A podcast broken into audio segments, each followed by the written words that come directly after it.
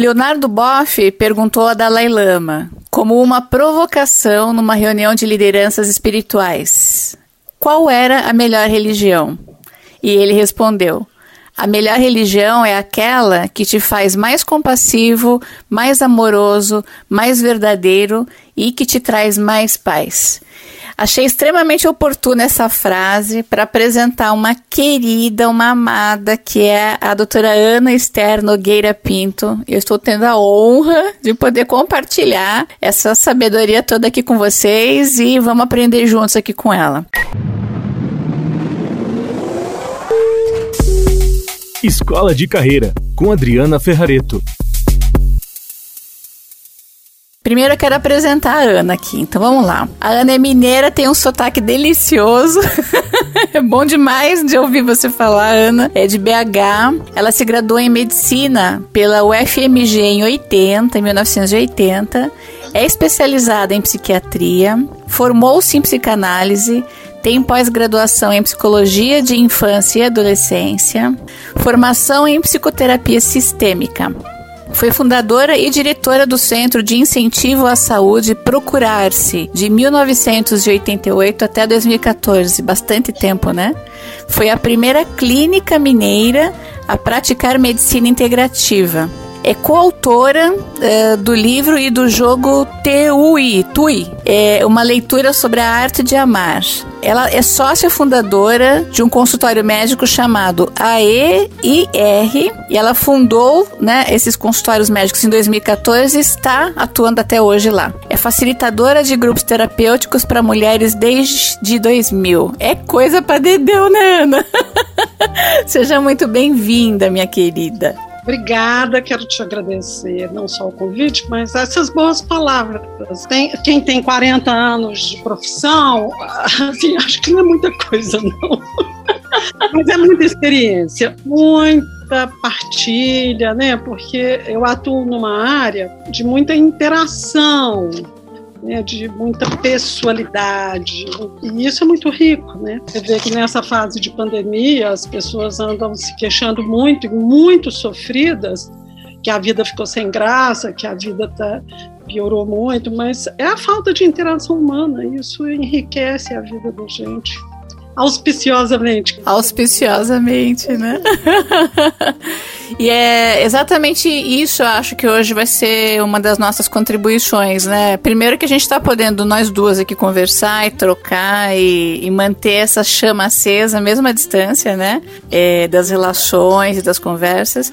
E eu acho tão legal a gente poder simbolicamente sentar em roda com outras mulheres e trocar essas ideias, enfim, né? Mas eu queria começar, Ana, é, como o nosso papo hoje tem a ver com profissionais mulheres, a raiz, né, dessa história que é ser mulher, né, que é um negócio brabo pra chuchu. É, a gente adora ser, mas tem muitos desafios.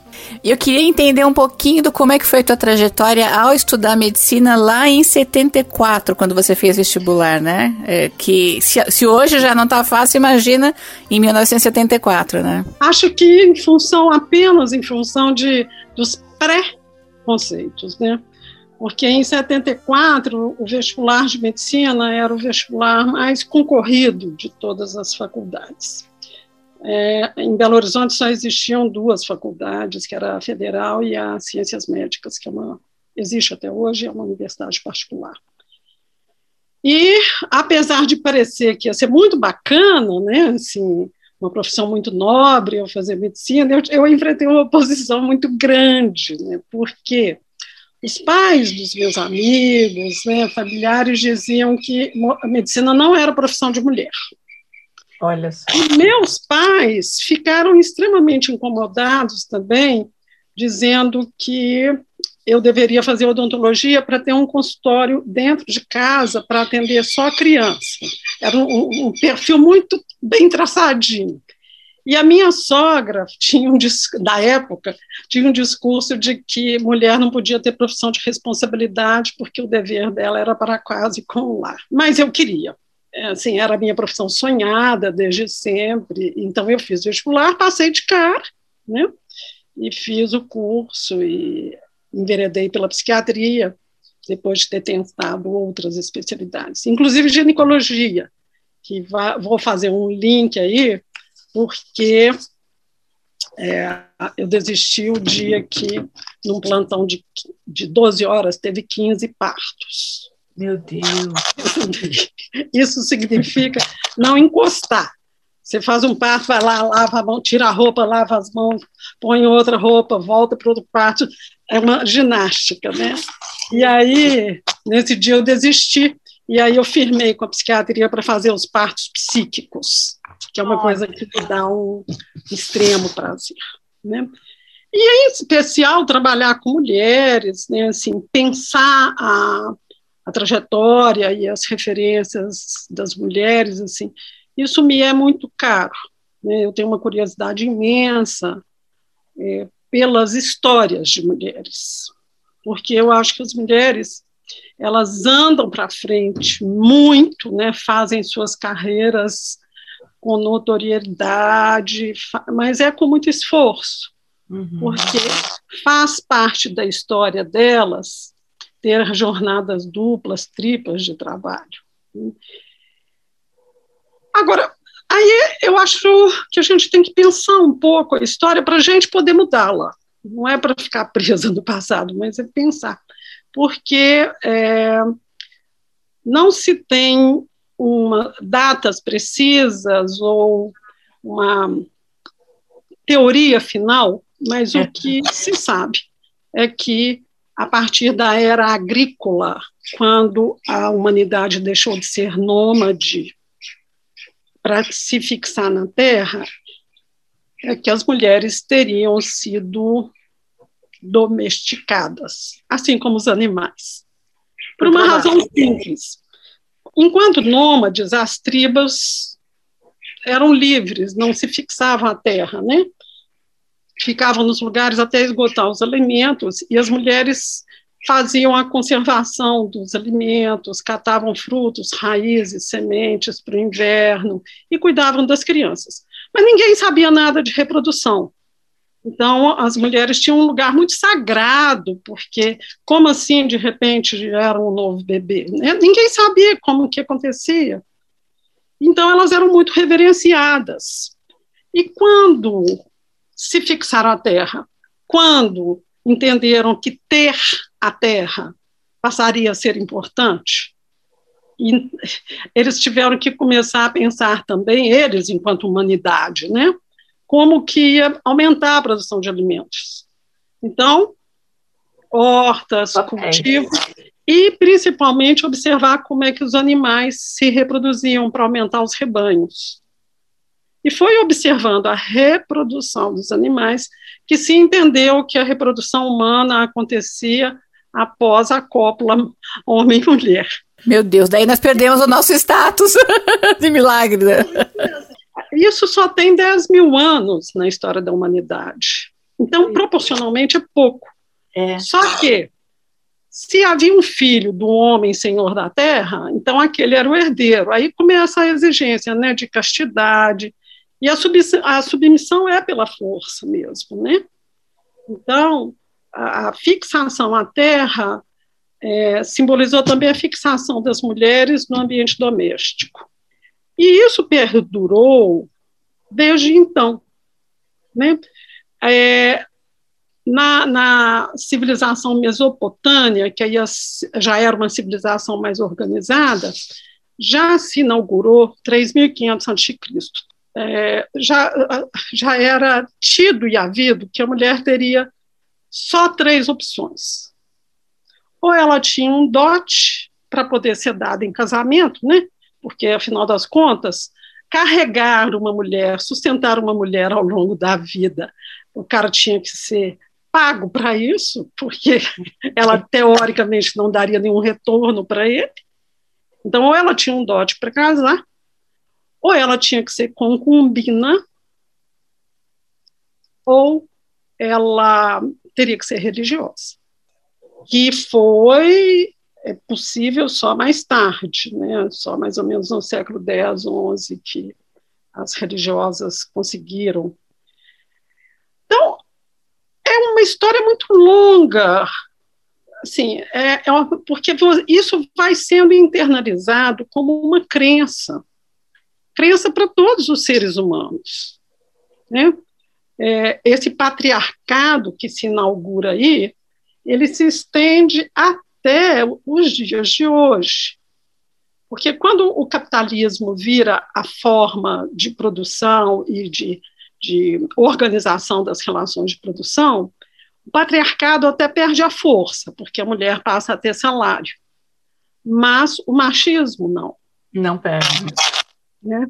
Então, pensa, a mulher atravessa a história é, cuidando da casa, cuidando dos filhos, plantando as hortas, cuidando dos animais domésticos, tecendo as roupas, fazendo sapatos, preparando as bebidas, as mulheres eram cervejeiras, foram as primeiras cervejeiras ao longo da história. É, quer dizer, elas tinham uma série de atribuições que se mantiveram até a era industrial, até a Revolução Industrial. Então, elas faziam, é, pensa, fazia roupa, sapato, bebida, comida, cuidava dos filhos, educava os filhos, lavava roupa, cuidava da casa. Ainda foram trabalhar nas fábricas. Então, é uma sobrecarga, né? Porque assim, as fábricas demandavam de 12 a 16 horas de trabalho dia, e depois elas ainda tinham que cuidar disso tudo. E o homem, não por, entre aspas, culpa dele, mas a história faz assim, né? Ele ia lá, trabalhava e voltava para casa e queria tudo pronto. Adivinha por que, que as mulheres desde sempre têm mais burnout? uma sobrecarga. Agora, por que, que eu acho que é importante a gente pensar isso? Porque nós carregamos isso internalizado dentro de nós. É atávico, né? Uma coisa. Essa mudança vem acontecendo só do século XX para cá. Tanto que quando você faz uma pesquisa sobre as mulheres na história da humanidade, é, é difícil achar mulheres notáveis antes do século XII. E tem uma, fra uma frase que eu gosto muito, de uma autora chamada Dácia Marani, que ela fala assim: as mulheres, quando morrem, morrem para sempre, submetidas ao duplo fim da carne e do esquecimento.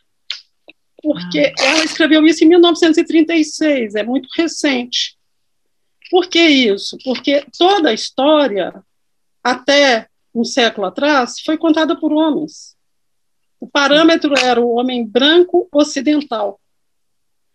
No século XIX, quando a, a ciência substitui o poder da igreja para falar sobre o que, que, era importante, o que, que não era, quais eram as leis, os homens foram estudar a mulher. Mas eles estudaram usando como referencial o próprio homem. Então, o fato de que a mulher é, era muito mais fraca, muito menos musculosa, muito menos é, capaz né, de grandes esforços físicos, e o fato de menstruar a faziam frágil no olhar do homem.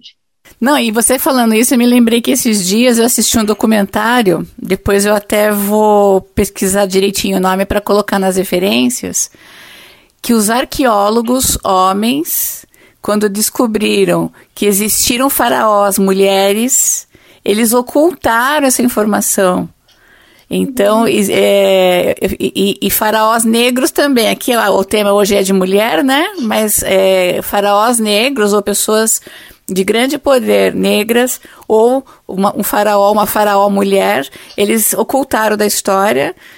Então, assim, já tem um legado difícil. E a parametrização eram homens uh, brancos que faziam as descobertas e, e eles estabeleciam qual era a referência, só piora um pouco mais a situação ainda, né? Só um ponto de vista, né? Porque temos uma infinidade, né, pelo menos 360 graus para olhar para cada situação. E como é que está essa sua pesquisa dessas mulheres profissionais que você tem buscado entender sobre essas grandes mentes? Porque elas tinham uma. Você usa, você usa uma palavra que eu gosto muito, que é transgressão, né? Primeiro, você pode contextualizar para a gente por que, que você gosta dessa palavra de mulheres transgressoras e contar um pouquinho dessas profissionais? Pois é, porque, na verdade, é, elas escapavam, literalmente escapavam nas brechas das leis. Né? Porque a lei era só o homem pode estudar, só o homem tem razão, só o homem tem poder. Né? Assim, é, a lei era essa. E era dentro do raciocínio binário completamente, né? tanto que aí os homossexuais também todos ficam do lado de fora, como é, pessoas perversas, más, etc. E, tal. e, ao longo da história, em especial as mulheres, conseguiam escapar.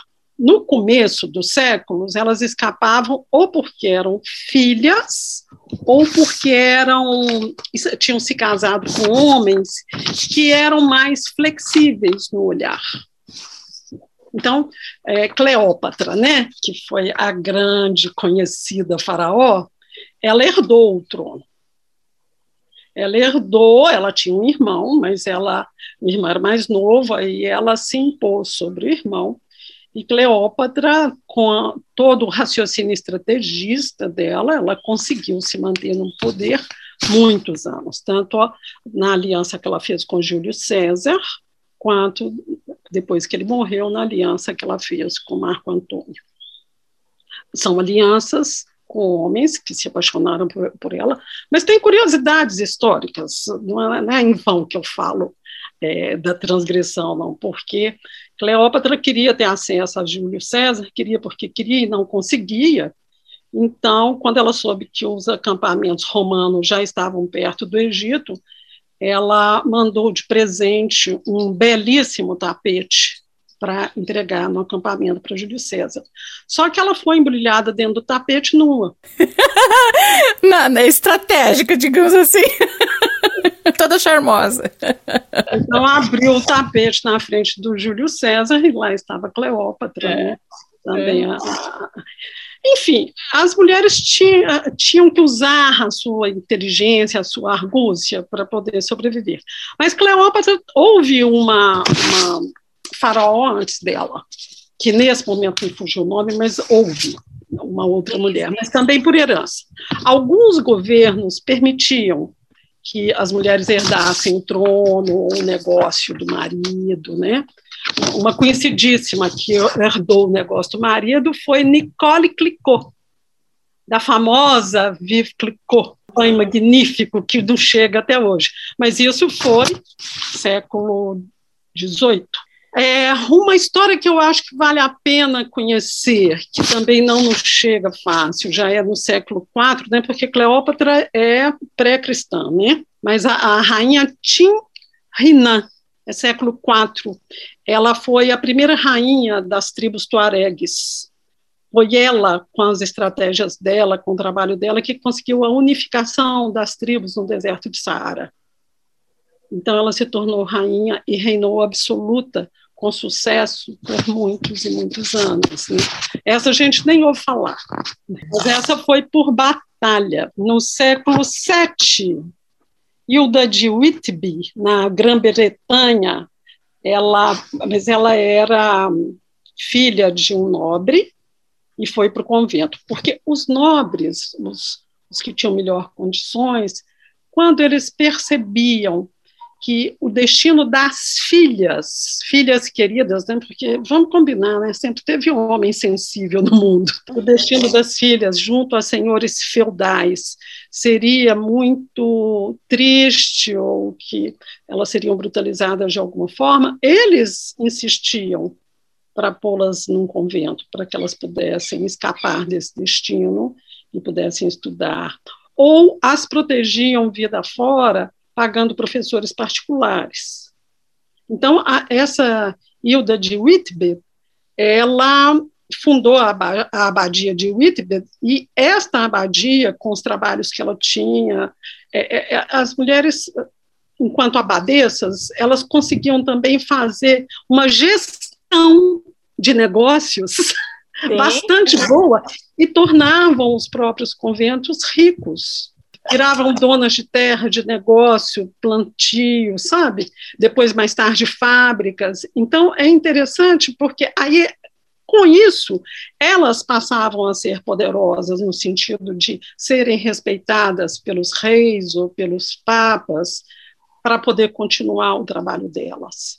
E essa mulher foi uma delas, imagina, século VII. Uma outra monja também, que foi abadesa, é a Hildegard von Bingen. Essa é, é, já é mais famosa, né? Assim, os pais também a puseram no convento aos oito anos para tirá-la do destino do, de um casamento cruel, e ela amou estudar, né, apaixonada por estudar. Tanto que, até hoje, um dos livros lidos sobre fitoterapia é um livro dela, Causa e Cura. Ela estudou plantas medicinais neste posto dela, descreveu, ilustrou, porque ela era uma mística, que ela era teóloga, escritora, desenhista, sabe? Reunia muitas habilidades. Inclusive, tem uma poesia maravilhosa que, pensa, estou falando do século XII, né? É. uma monja. E eu achei essa poesia dela, vou ler para você, porque é linda.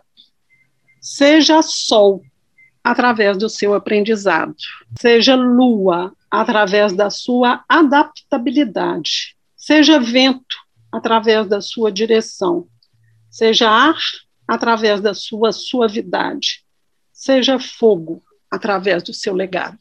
Ai, que coisa linda, Ana. Meu Deus, aqueceu o coração, não é isso? Ai, tem uma outra pessoa que você vai adorar conhecer do século XII também.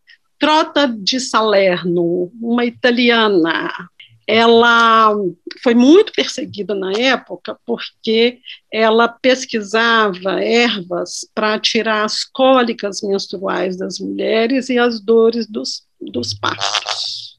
E ela se dedicava a atender mulheres para alívio das mulheres. Aí, sete séculos depois, ela foi reconhecida como a primeira ginecologista Rota de Salerno. Sete séculos depois, quando criaram o primeiro hospital para mulheres. Uma outra que vale a pena conhecer, né? a primeira mulher reconhecida como uma profissional de letras na Europa, Christine de Pizan. Ela é, é século XIV para XV, francesa, e ela ficou muito famosa e acabou sendo muito respeitada porque ela criticou um escritor da, da época, o autor do romance da Rosa, Jean de Meung. E neste livro dele, ele colocava as mulheres como burrinhas, sedutoras, é, meio incapazes de evoluir se não fosse através dos ardis de sedução de um homem. E ela bateu forte, que era um absurdo classificar as mulheres dessa forma e lidar com as mulheres dessa forma, que ele usou termos vulgares para descrever as mulheres, que nenhuma mulher deveria. Bom, enfim, né? Uma guerra feminista. assim, só que no século XIV. Como ela ficou, ela tinha escrito um livro também chamado Cidade das Mulheres, e o debate foi para o meio literário, mas ficou um debate é, não de ele é homem, ela é mulher, de as ideias que cada um trazia. E ela ganhou o respeito da comunidade literária, então ela é reconhecida como a primeira mulher escritora profissional. E assim vem, né, mulheres ao longo da história, no século XIX, né, aí a gente começa a ouvir a história das mulheres pelas mulheres, ainda que a maioria das escritoras do século XIX assinassem com o nome de homem. É, Para poderem ser publicadas, né? Senão elas não iam ser publicadas, né? Ou o marido assinava por elas. Então tem muitas histórias, né? Que eram os maridos que assinavam e quando elas tentaram reaver para si né, os méritos disso, os maridos não deixaram. Né? Mas teve uma Agatha Christie, né, que é na virada do, do começo do século XX, né, a Agatha Christie não só escreveu como ela mesma, mas ela manteve durante 45 anos um casamento com um cara que era 15 anos mais jovem que ela, o que era motivo para escândalo suficiente. Mas ela seguiu e, e, ela morreu ao lado deste cara, uma história de amor bonita. Mas sabe aqui que me ocorre uma coisa assim, Ana? São tantas camadas, né? Se a gente pensar do, do começo da história que você falou, com a história da terra, né? Da, da, da, apropriação da terra e a partir disso o desempenho dos seus papéis. Depois a gente foi sendo atropelada pela necessidade do mundo e de cuidar de filhos e tudo mais. Tem a questão da religiosidade ou da religião, melhor dizendo. A questão da das culturas, né, que, que muda muito de um país para outra maneira como tratam as mulheres, né? Com tantas camadas sobrepostas, é, mesmo hoje no século XXI, a gente nota que é muito difícil. A gente tem, parece que é, agarrado na curva do intestino delgado, assim, nas entranhas da gente, é, por, por ser atávico mesmo essa história toda. Uh, a gente tem que fazer um esforço extenuante primeiro, de conhecer essas histórias, né, de pessoas que conseguiram transgredir nesse bom sentido. Mas assim, como é que você sugere, ou como você pensa, como mulher, como psiquiatra, como atendendo tantas pessoas, como é que você sugere, ou, como você percebe que pode ser um despertar para a mulher que às vezes não consegue enxergar fora dessa própria bolha, porque foi criada dentro desse contexto, não teve condições de acesso ao conhecimento dessa forma o mundo do seu entorno a pressiona assim. Eu tenho a sensação que a pessoa não consegue botar o nariz para fora da água, assim, sabe? Para respirar sequer e perceber que tem um mundo de possibilidades, né? Como é que a gente pode imaginar que seja possível? Essa onda já vem reverberando, mas pelo seu olhar médico e como psiquiatra, assim. Olha, tem uma, um eixo fundamental que as mulheres possuem para acessar essa sabedoria e essa consciência dentro de si. Com a, a ciência mecanicista, o visível, o palpável, e isso é, é que marca até o século XIX, é que era valorizado. Então, o viril, o varão, né, o, o pênis erectus, visível, forte, poderoso, que faz o movimento de ir, de acontecer igual a espada, ele era extremamente valorizado, até por essa valorização da força como forma de dominação. O que o, século XX inaugura para nós, e inaugura com Freud, dizendo que o inconsciente determina a nossa vida, assim, ainda que Freud tenha dito também que a mulher é um ser cunhado na falta, na falta do pênis, Mas aí é século XX, começo do século XX era vitoriana, assim, tem todo um contexto para a gente compreender isso. Mas o, o, o que é importante para te responder é pensar que Freud vai dizer que a vida do homem é determinada pelos, pelas questões do inconsciente, né? porque aí muda o paradigma. E aí é, é o não visível que passa a ter valor. Eu estou resgatando isso porque é importante lembrar uma coisa. Se o pênis cresce e é visível, a vagina cresce tanto quanto para dentro. É visível, mas é para dentro. E mais forte ainda, o útero, que é um órgão do tamanho da nossa mão fechada, ele cresce muito mais do que isso para abrigar o novo ser só que é dentro. Então, a primeira consciência, que é o óbvio, que é porque é visceral, é que o poder de uma mulher, a força de uma mulher, é dentro. E isso é uma sabedoria que é do próprio corpo. É essa potência interna que ele tem, inclusive para gestar e parir um novo ser, coisa que possa ser maior. Né? Assim, é o mais perto do divino que a gente consegue. Então, se as mulheres se aquietam num mundo tão barulhento, cheio de tarefas. Porque acho que uma das questões das mulheres é que elas ficam atarefadas demais. Então, passa de uma coisa para outra, para outra, de uma demanda para outra, e não podem fazer esse momento de parar para sentir o seu próprio eixo interno, porque o, o corpo dela vai contar para ela da vida em ciclos, do ciclo para fora, do ciclo para dentro, da maré cheia, da maré vazante, das fases da vida. É o corpo dela que vai contar. Então, ela precisa fazer este contato profundo com a sua própria interioridade, para poder encontrar também essa força que ela tem de não só de criação, como de parir suas criações do mundo. Que coisa linda isso, né? Você sabe que eu trabalho há mais de 20 anos desenvolvendo lideranças e equipes, assim, né? E é evidente que trabalho com muitas mulheres também, né?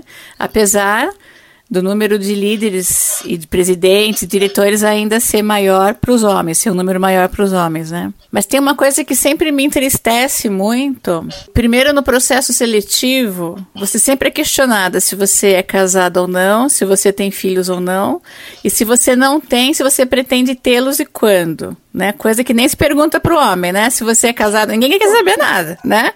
Se você tem filho, não tem, imagina, né? O que, que me interessa saber isso? Então começa já uma dificuldade no processo é, seletivo. E depois que a mulher assume um cargo de gestão, eu noto o seguinte, Ana, como se desequilibrasse o, uh, eu vou falar assim, o feminino e o masculino dela, para ela poder se manter num ambiente tão árido e, e hostil, ela, se, ela fica uh, embrutecida. E muitas vezes, nos cargos de liderança, ela perde essa intuição, ou ela não, não é que ela perde, ela não acessa essa vida interior, essa, essa capacidade intuitiva, essa leitura sistêmica, né, que a gente tem naturalmente, e ela fica é, embotada, me parece, para poder sobreviver no meio desse ambiente. E uma reunião atrás da outra, engatada, né? Você não tem tempo de fazer xixi, já tem a próxima reunião e tem que demitir, tem que contratar e tem que gerar resultados e tudo mais. Então eu noto que de fato essa rodinha de hamster, né, que você fica dentro dela correndo atrás da, de conquistar coisas e poder e dinheiro e carga e o trabalho, fora as nossas atribuições, é quase contraintuitivo, né? É quase dizer assim, puxa, eu parar para olhar para dentro eu tenho que ter uma, uma força íntima e um desejo muito grande de querer encontrar a minha própria resposta e o meu jeito de ser nesse contexto, né? Pois é, mas quem criou esse modelo? Quem falou que tem que ser assim? O que a gente tem feito enquanto mulheres é repetir o modelo de sucesso masculino. E é isso que eu te disse como quais são as crenças que nos limitam. Né? Essa é uma crença que nos limita, de que o modelo é este e não pode ser mudado. Senhor Deus, século XXI, com todo o conhecimento que a gente tem de tudo sendo desconstruído, por causa do acesso de informações, por causa das pesquisas em epigenética, no detalhe do detalhe do detalhe que não era visto antes e que hoje é possível ser visto, né? Todas as pesquisas com energia se a gente não desconstruir esses parâmetros do século passado ou, ou da Idade Média, Sim. onde que vamos nós? As mulheres ainda têm e estão arduamente lutando para isso, para criar o seu próprio modelo de sucesso. Estamos chegando lá, porque hoje em dia, por exemplo, é, nenhuma empresa pode deixar de falar em sustentabilidade. E o que é sustentabilidade? É o raciocínio mais feminino possível, de que se você vai tirar daqui, você tem que pôr aqui. É um pensamento simples, né?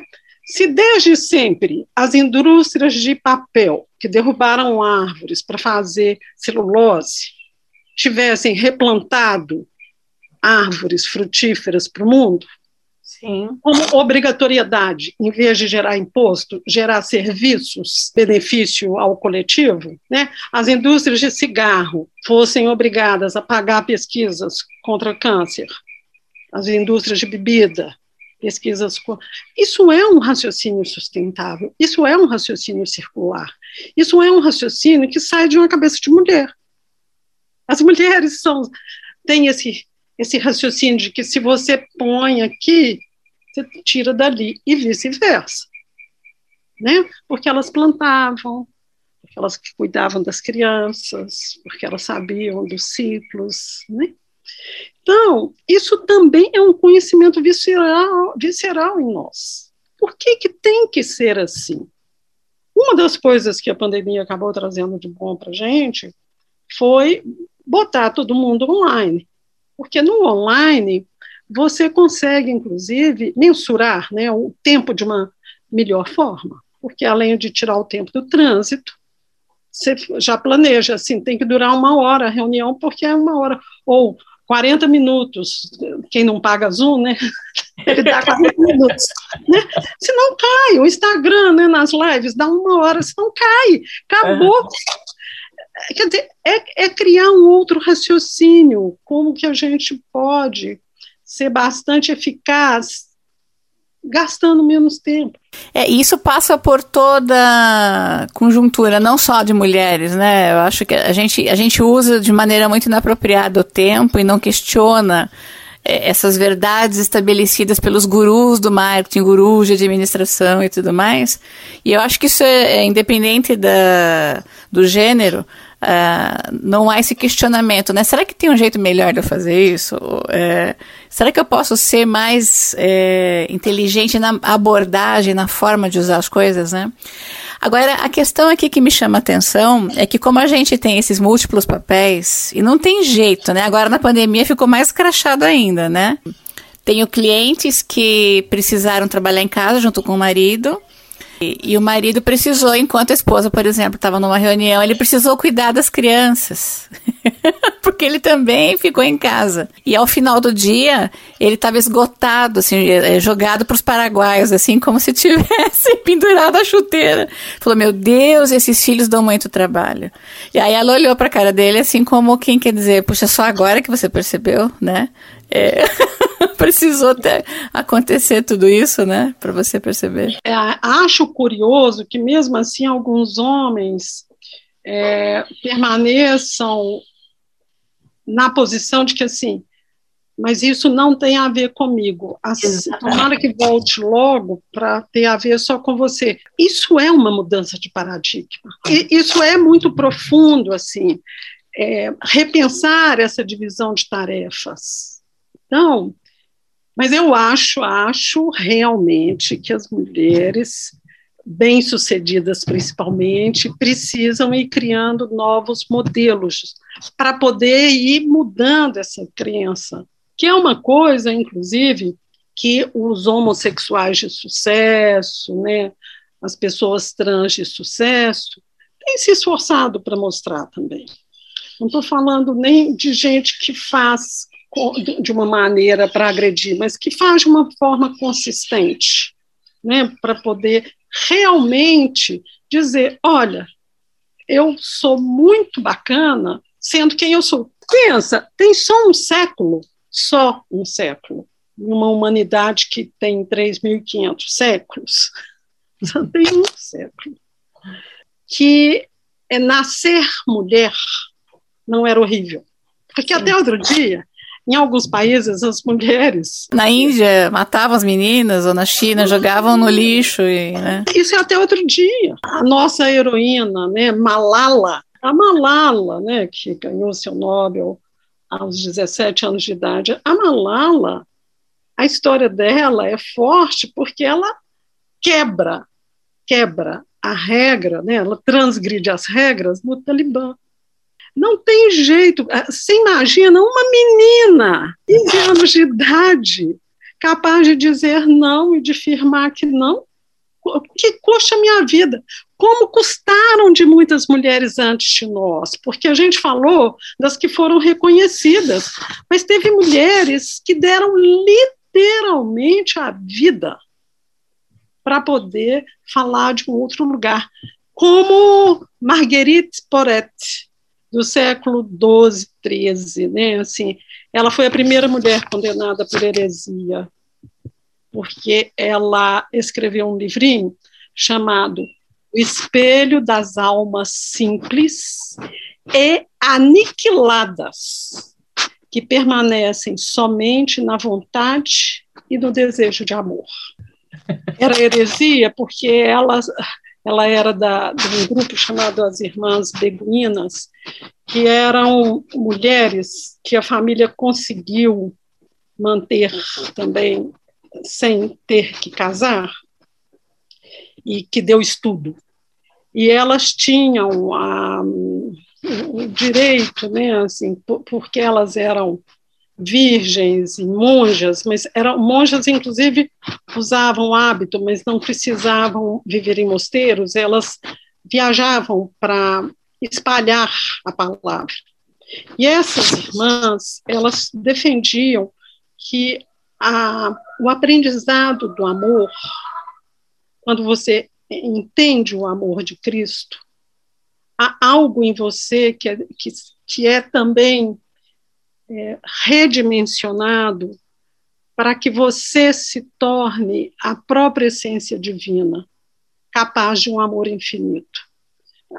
É uma teoria, inclusive, muito bonita, mas é porque misturava um pouco o amor humano com o amor divino, e isso incomodou nessa fase, né, assim, a igreja é que detinha o poder, a igreja católica. Então, tudo que ameaçava e contra o que a igreja determinava é, era muito condenado, né? O auge disso foi a Inquisição.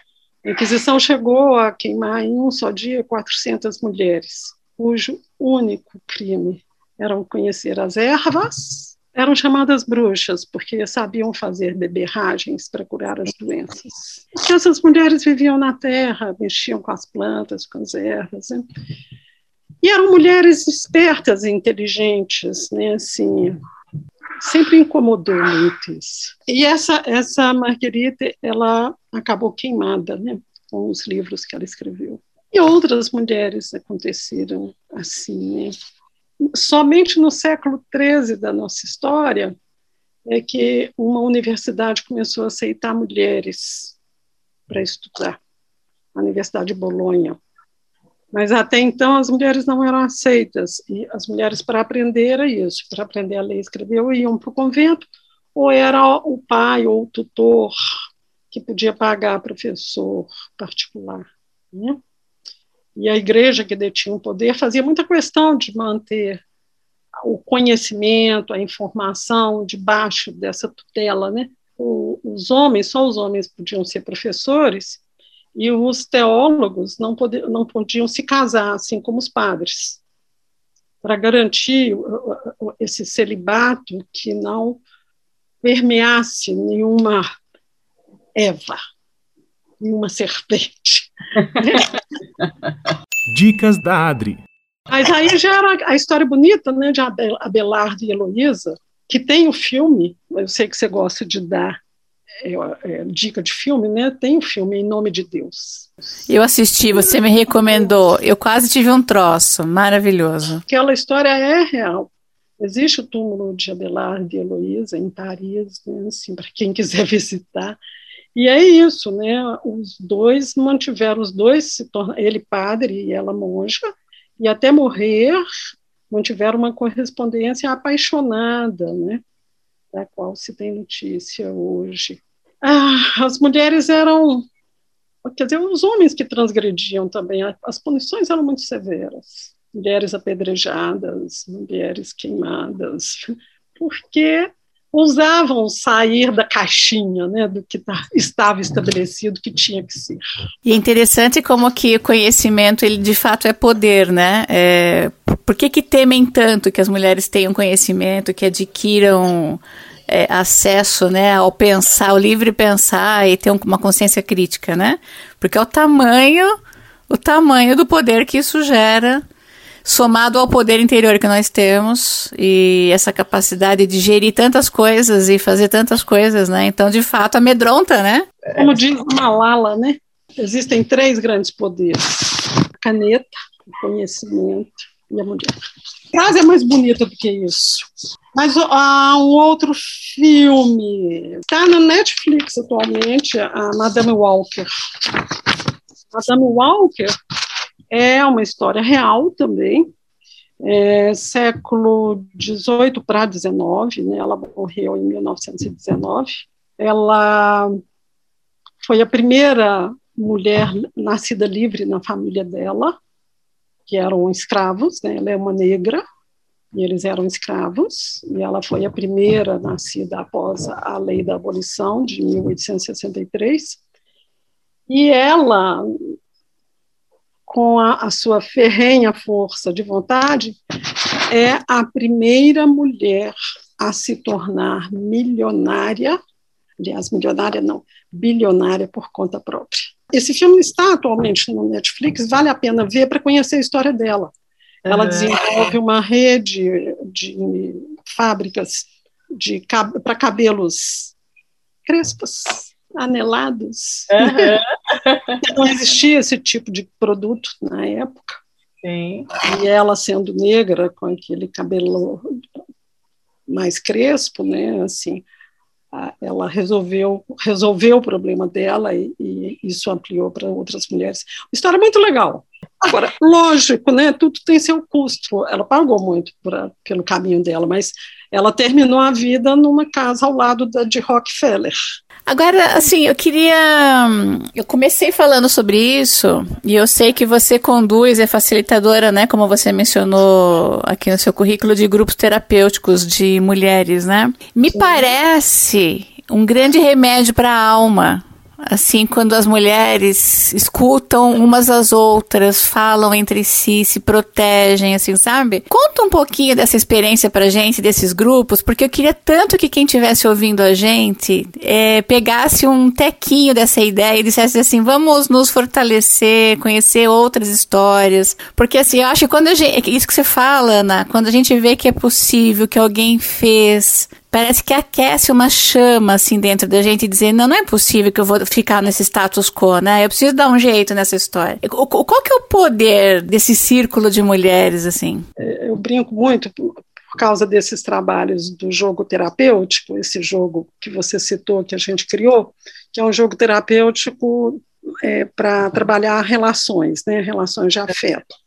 Podem ser relações de casal, família, é, relações dentro da empresa, eu já trabalhei com ele em empresas, mas fato é que, é, por causa desse jogo, muitas vezes a gente já mencionou que assim, só uma mulher gosta tanto de falar e de ouvir contra outra, contra outra mulher.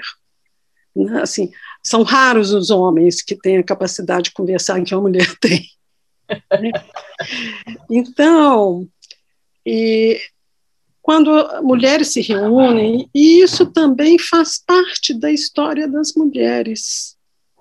Porque quando as mulheres estavam muito massacradas nos seus ambientes domésticos, o que, que elas faziam? Elas tinham a, a tenda ou a, se reuniam na casa uma das outras para costurar. E enquanto elas costuravam ou bordavam, elas conversavam. E no que elas conversavam, elas iam falando do que elas tinham para contar, que eram seus filhos, seus maridos, suas histórias de família. E aí elas, nessas conversas, elas iam pegando o fio do sentido da história de todas, do que, daquilo que as unia vejam o filme Colcha de Retalhos. Maravilhoso, né? Assim, delicadíssimo aquele filme. Aquele filme retrata exatamente isso que eu estou falando. As mulheres que vão contando as suas próprias histórias, a história das suas vidas, e ganhando sentido e significado no que fazem, no que são e no que querem. Então, a minha experiência com grupos de mulheres, que é, já tem tantos anos agora, né, assim, é a melhor possível nesse sentido, né? As mulheres poderem falar. É, lógico que é, normalmente eu uso algum texto para fazer o mote, né, para fazer. Né, peço que todo mundo leia um livro, um texto, e a gente vai conversando sobre o tema. Então, vem os temas, né? Raiva, medo, amor, filhos, casamento. E aí as pessoas, as mulheres podem se colocar e colocando seus sentimentos e compreender aquilo que não tinham compreendido e principalmente não se sentirem sós. Eu sou muito atrevida, né? Você viu que quando eu fiz o vestibular, eu fui contra tudo que eles estavam falando e fiz, né? E depois eu, eu estava no último ano de medicina foi quando eu criei meu primeiro grupo de mulheres. Mas a gente, para. Isso ainda tem na federal. A gente, no último ano de medicina, a gente tem que fazer um, um, pelo menos um internato de três meses em uma cidade do interior. Cidades que não têm acesso fácil a médicos, a escola manda os estudantes para lá, e aí um supervisor passa toda semana para discutir os casos e tal, e deixa os estudantes lá três meses por conta própria. Então, eu fiz, né? e aí, e na época, eu estava fazendo os estágios de ginecologia e obstetrícia, para minha sorte, diga-se de passagem. então, todas as, as, as mulheres que buscavam atendimento acabavam sendo encaminhadas para mim, porque a, a minha outra colega do estágio era pediatra, o, o, e a outra estava fazendo cardiologia como área de interesse. Então, não tinham interesse em atender as mulheres. E eu não tinha nenhum interesse em atender as crianças. Então, eu fiquei com as mulheres. E aí, à medida que eu ia conversando com as mulheres e tal, falei, gente, eu tenho que ampliar meu, meu atendimento aqui, né? Eu vou criar um grupo para a gente conversar. Você não faz ideia o sucesso. Eu fazia na sala de espera do posto de saúde, né? Porque isso tudo era da, da prefeitura, a gente era bancado pela prefeitura. E esse grupo foi pegando. Pensa, eu era estudante, não tinha experiência nenhuma. Aí, além de ser corajosa e atrevidinha nisso, né, assim, eu tinha já essa, esse olhar fica atento, né? E aí, dentro do próprio grupo, surgiram lideranças.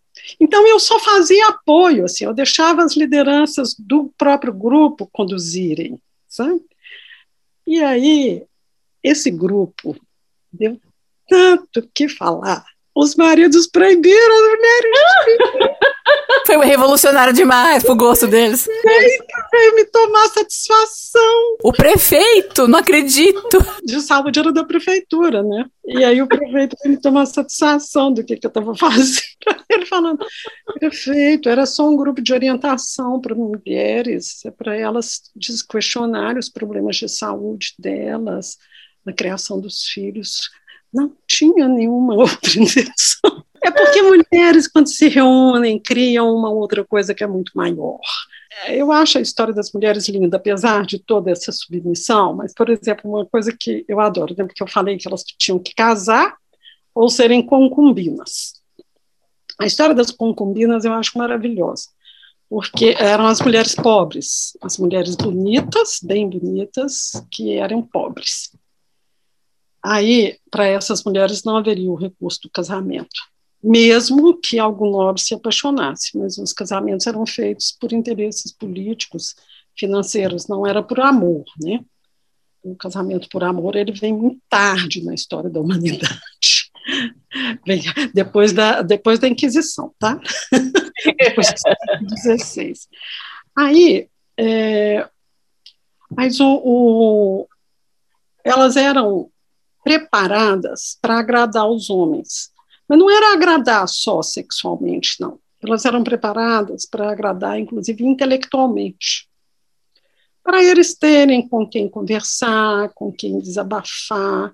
Então, elas eram mulheres educadas, instruídas, aprendiam a ler, a escrever, aprendiam filosofia, matemática. Isso é muito interessante. Elas eram preparadas para agradar, porque as mulheres que eram esposas eram só para gerar filhos e fazer a gestão do ambiente doméstico. As outras não. Essas elas tinham que saber conversar com o homem após o corpo saciado. Então, essas mulheres chegaram a ser extremamente poderosas do ponto de vista político, porque e isso vem desde, desde os gregos, dos chineses, né? Os gregos tinham as etairas, né? Chamava etaira essa mulher, e elas influenciavam a condução dos governos com aquela conversa macia e doce do corpo saciado. E você sabe que eu acho isso um modelo interessante, assim, um modelo feminino, porque quem gosta de ficar no confronto, embatendo, debatendo, é o lado masculino. O lado feminino, ele é, igual a nossa monja disse, né? Ele é da lua, ele é o controle das marés, a sutileza, a maleabilidade, a flexibilidade. Ele escorre no meio do obstáculo, igual a água no meio das pedras ou fazendo cachoeira, né? Não vai no embate, né? Isso é um poder. O nosso Rubem Alves, né? Ele, ele tem um texto sobre a escutatória, né? que ele fala isso, né, que assim, o órgão do homem, que é o órgão receptivo, que é o órgão onde uma mulher vai penetrar, é a escuta. Então, que a mulher tem que saber usar isso para não ser um estupro.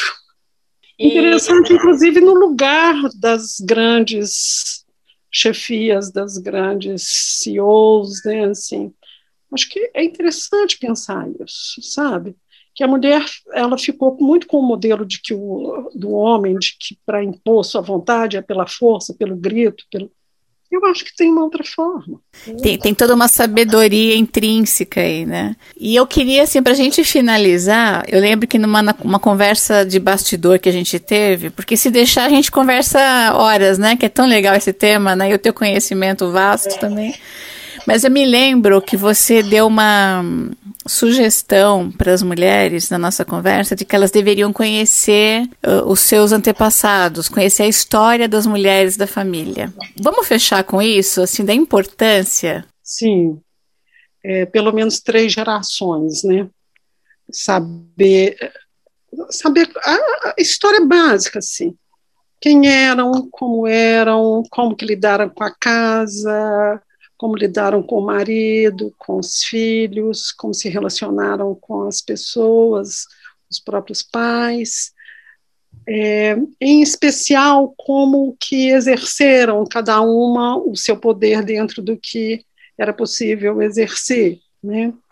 E pensar isso como qual é o modelo do feminino que eu herdei, qual era a forma de comportamento, porque é, é pouco a essa altura da vida, com todo o conhecimento que nós podemos acessar, falar: minha mãe fez assim, eu vou fazer assim.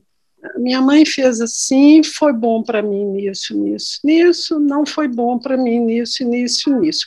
Como que eu posso fazer um modelo melhor? Né? Mas para isso a gente tem que saber saber das histórias para nos evidenciar, para trazer para a nossa consciência quais eram as crenças. Assim. Em especial, a gente pode ter algumas surpresas, porque tem coisas que são muito sutilmente passadas, né? que não, não, eventualmente não vêm nas palavras, vêm até nos não ditos. Agora estou falando de mim, da minha geração, né? porque é, eu, eu sou de uma geração cujas mães ainda eram muito reprimidas, muito é, recalcadas em seus próprios desejos, tinham que ceder tudo para os filhos e para os maridos. É lógico que essas mães não tinham é, grandes esperanças quando tinham um bebê mulher na mão, né? Falava, vai, outra para sofrer, né?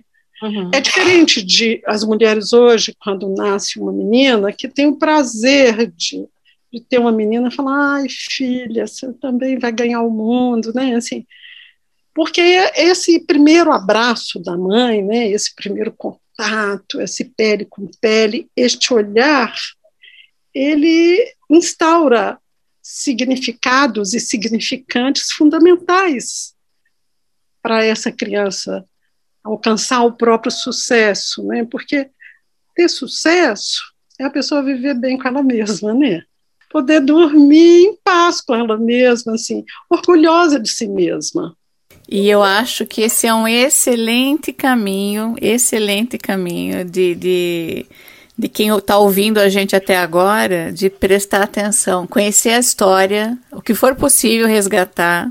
É isso que você falou. Você olha meio que de fora para olhar para dentro de novo. Você entende a história do, né, dos teus antepassados, bisavós, tataravós, até onde você conseguir ir perceber esse conjunto de crenças, como você disse, e se olhar diante daquilo, né? Porque eu acho que daí você tem uma parametrização muito importante de perceber, olha, puxa, eu tô carregando esse trem pesado nas minhas costas e nem é meu, tem coisa que nem é minha, nem quero carregar isso e, e tá na minha mochila, né? E, e, e, poder dormir em paz depois de saber que você está fazendo essa limpeza, essa seleção, é, não tão simples, mas possível, né? De você escolher conscientemente por que caminhos você quer seguir, eu acho que é de grande sucesso também. Eu concordo plenamente com você. Eu queria agradecer demais, Ana. A gente, infelizmente, chegou aqui no, no final do nosso tempo. Eu queria uhum. pedir um favor para você. Eu tenho certeza que as pessoas vão querer provavelmente entrar em contato com você. Se elas quiserem, qual seria o caminho mais fácil para elas se comunicarem com você?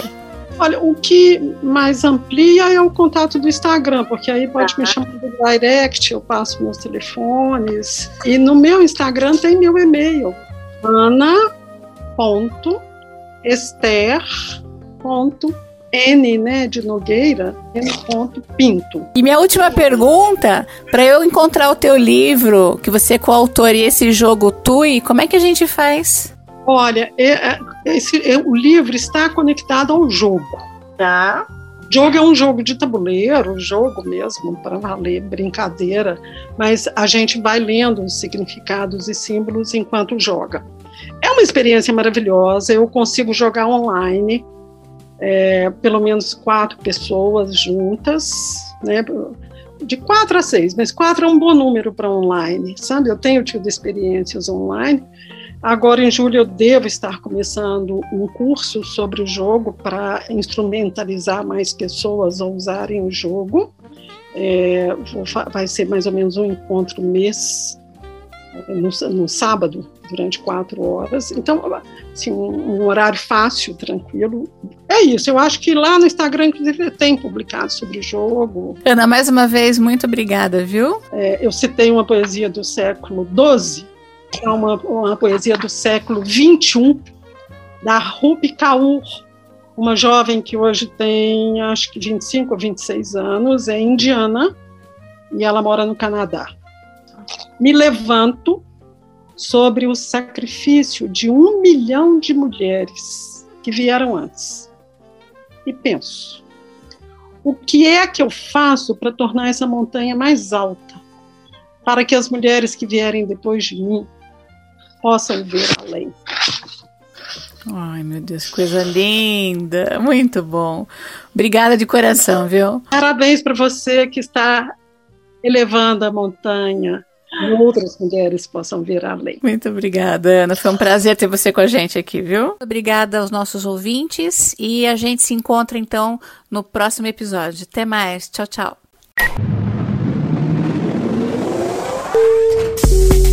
Escola de Carreira, com Adriana Ferrareto.